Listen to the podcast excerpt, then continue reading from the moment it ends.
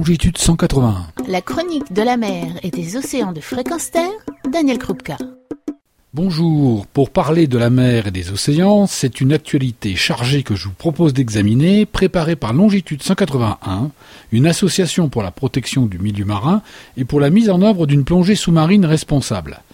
La plongée sous-marine nous amène d'ailleurs au Salon de la plongée qui vient de fermer ses portes au mois de janvier. Un salon de la plongée qui va nourrir ce magazine en vous faisant découvrir de multiples facettes liées à la préservation du milieu marin par les plongeurs, mais pas seulement. Lors du salon, c'est un trophée des centres de plongée éco-responsables qui a été remis à deux centres, l'un en métropole et l'autre hors métropole. Nous aurons le plaisir, dans quelques minutes, de découvrir les initiatives du club de plongée Plongée Bleue, récompensé par ce trophée.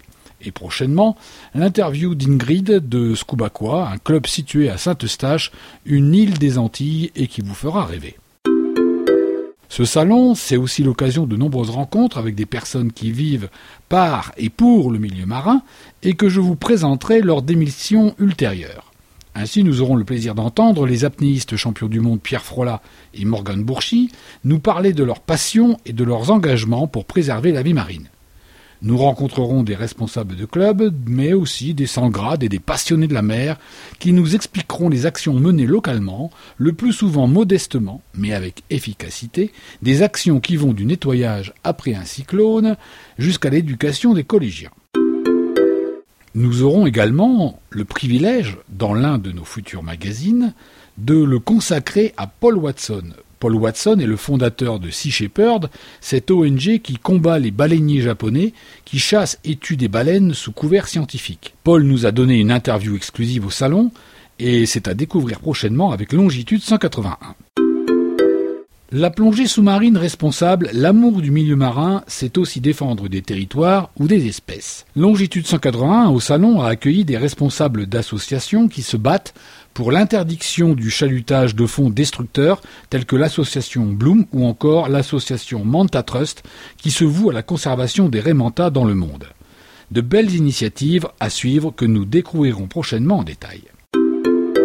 Mais pour l'heure, je vous propose de revenir en France, près de Banyuls, avec un club de plongée, le club de plongée Plongée Bleue, qui nous donne des exemples d'attitudes éco-responsables que l'on devrait retrouver et répliquer ailleurs dans d'autres contextes.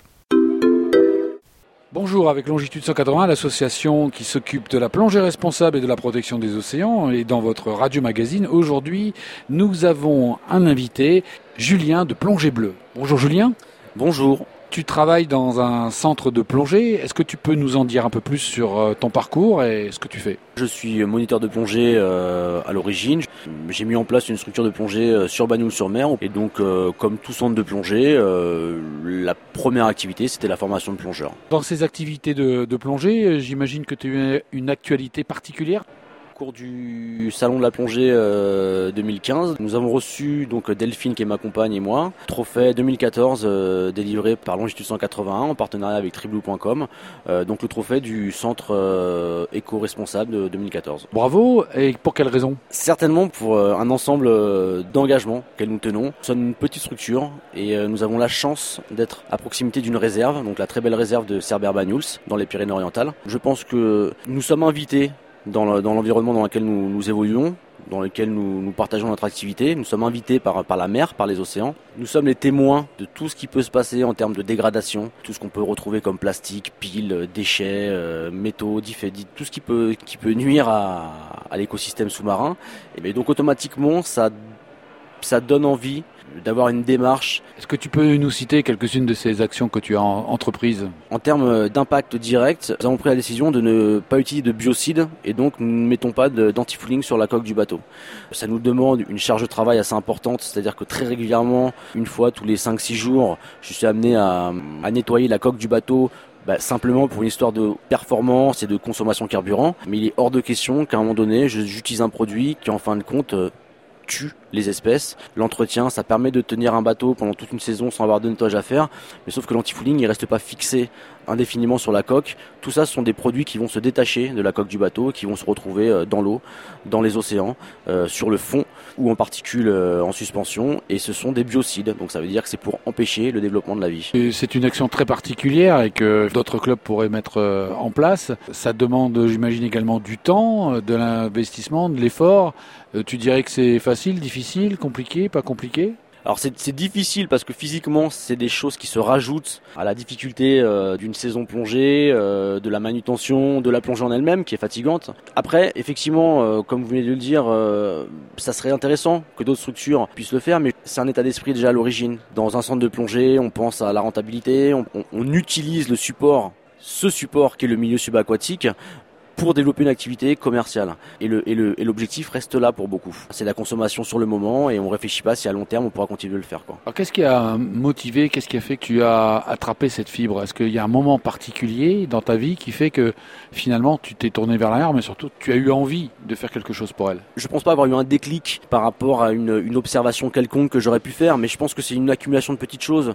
Euh, au fur et à mesure des plongées, on, on, voit la dégradation, on voit les déchets. Nous sommes les premiers à pouvoir observer des choses. Pour moi, c'est plutôt une accumulation de petites choses. Quoi. Tu as vu des dégradations au fil du temps. Est-ce que tu as pu mesurer ça effectivement sous l'eau? La particularité, c'est que étant à proximité d'une réserve, on se rend quand même compte que la vie est là et que si on la préserve un minimum, ça foisonne, ça fait de vie dans la mer, dans les océans.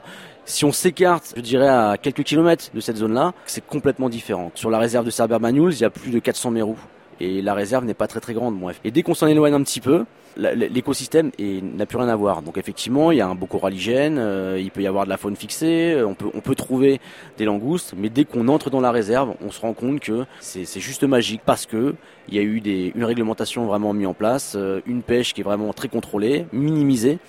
Et ça pourrait être encore mieux parce qu'on pourrait actuellement imaginer que les centres de plongée ne puissent pas jouir de l'opportunité de plonger dans la réserve, mais plutôt euh, sous forme de quota ou limité, quoi. Ce qui n'est pas le cas actuellement. Et ça veut dire aussi qu'on n'a pas encore peut-être récupéré l'état initial de ce qu'était la Méditerranée euh, il y a quelques années. Sur la zone côtière, il y a de fortes chances. On a quand même une démarche. Il y a, une multiplication de zones, de réserves, de parcs marins. C'est quelque chose qui se développe de plus en plus et c'est vers ça qu'il faut tendre. Quel serait le souhait que tu formulerais vis-à-vis de la population de plongeurs ou de consommateurs de plongée que, tu vois euh, chaque jour et puis même, je dirais, à une audience grand public? Quel message voudrais-tu passer euh, justement dans ce sens? Nous sommes invités dans le milieu. Je pense qu'on doit avoir un minimum de respect pour le milieu sous-marin, pour les espèces qu'on peut observer. À partir de là, différentes démarches, différentes positions peuvent se mettre en place. Mais c'est sûr qu'à partir du moment où on a conscience qu'on a un certain impact, on peut réfléchir à pas mal de choses. Mais déjà, il y a la charte du plongeur responsable, longitude 181, qui le détaille clairement. Qu'est-ce qui se passe sur une préparation de plongée? Qu'est-ce qui doit être mis en place par l'organisation de la plongée en termes de briefing? Qu'est-ce qui se passe quand nous sommes dans l'eau? En termes de technicité, de stabilisation, de, contact de palme, de main sur, sur le fond, euh, et, ce qui se passe après la plongée, et tout ce qui peut tourner à côté, tout ce qu'il peut y avoir comme euh, utilisation de, gobelets jetables. C'est très très large. Hein. Qu'est-ce qu'on veut faire? Est-ce qu'on veut profiter de ce qu'on a pendant très longtemps? Et donc dans ce cas-là, automatiquement, chacun va avoir sa propre réflexion, va essayer de faire des choses. Et la charte du plongeur responsable est déjà un guide qui est déjà très détaillé, mais sauf que tout le monde ne la lit pas forcément. Mais il faut la lire en détail. D'autres activités euh, dans le même sens? Nous faisons extrêmement attention à l'utilisation de l'eau pour le rinçage du matériel. Il n'y a pas de robinet qui est laissé à, aux plongeurs euh, pour une utilisation vraiment euh, comme ils le souhaitent. Il y a du tri sélectif sur, sur les différents déchets. Nous essayons d'avoir un partenariat assez intéressant avec le personnel de la réserve. Ils ont mis en place des, des bouées d'amarrage donc très bonne chose, ça nous évite de mettre l'encre. Cependant, ces bouées d'amarrage sont là plusieurs mois et elles sont chargées anti-fouling.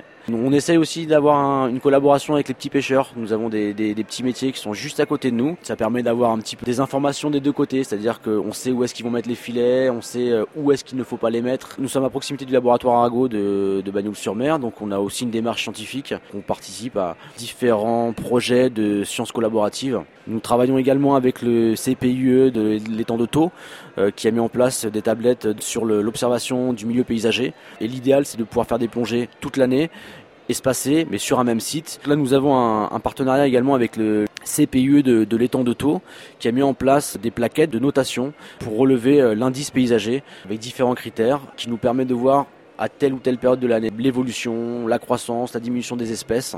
Voilà, donc ça c'est de la science collaborative. Nous, nous sommes plongeurs, nous, nous avons souvent la tête dans l'eau, donc nous sommes les premiers observateurs et ces observations sont la base de toute démarche scientifique.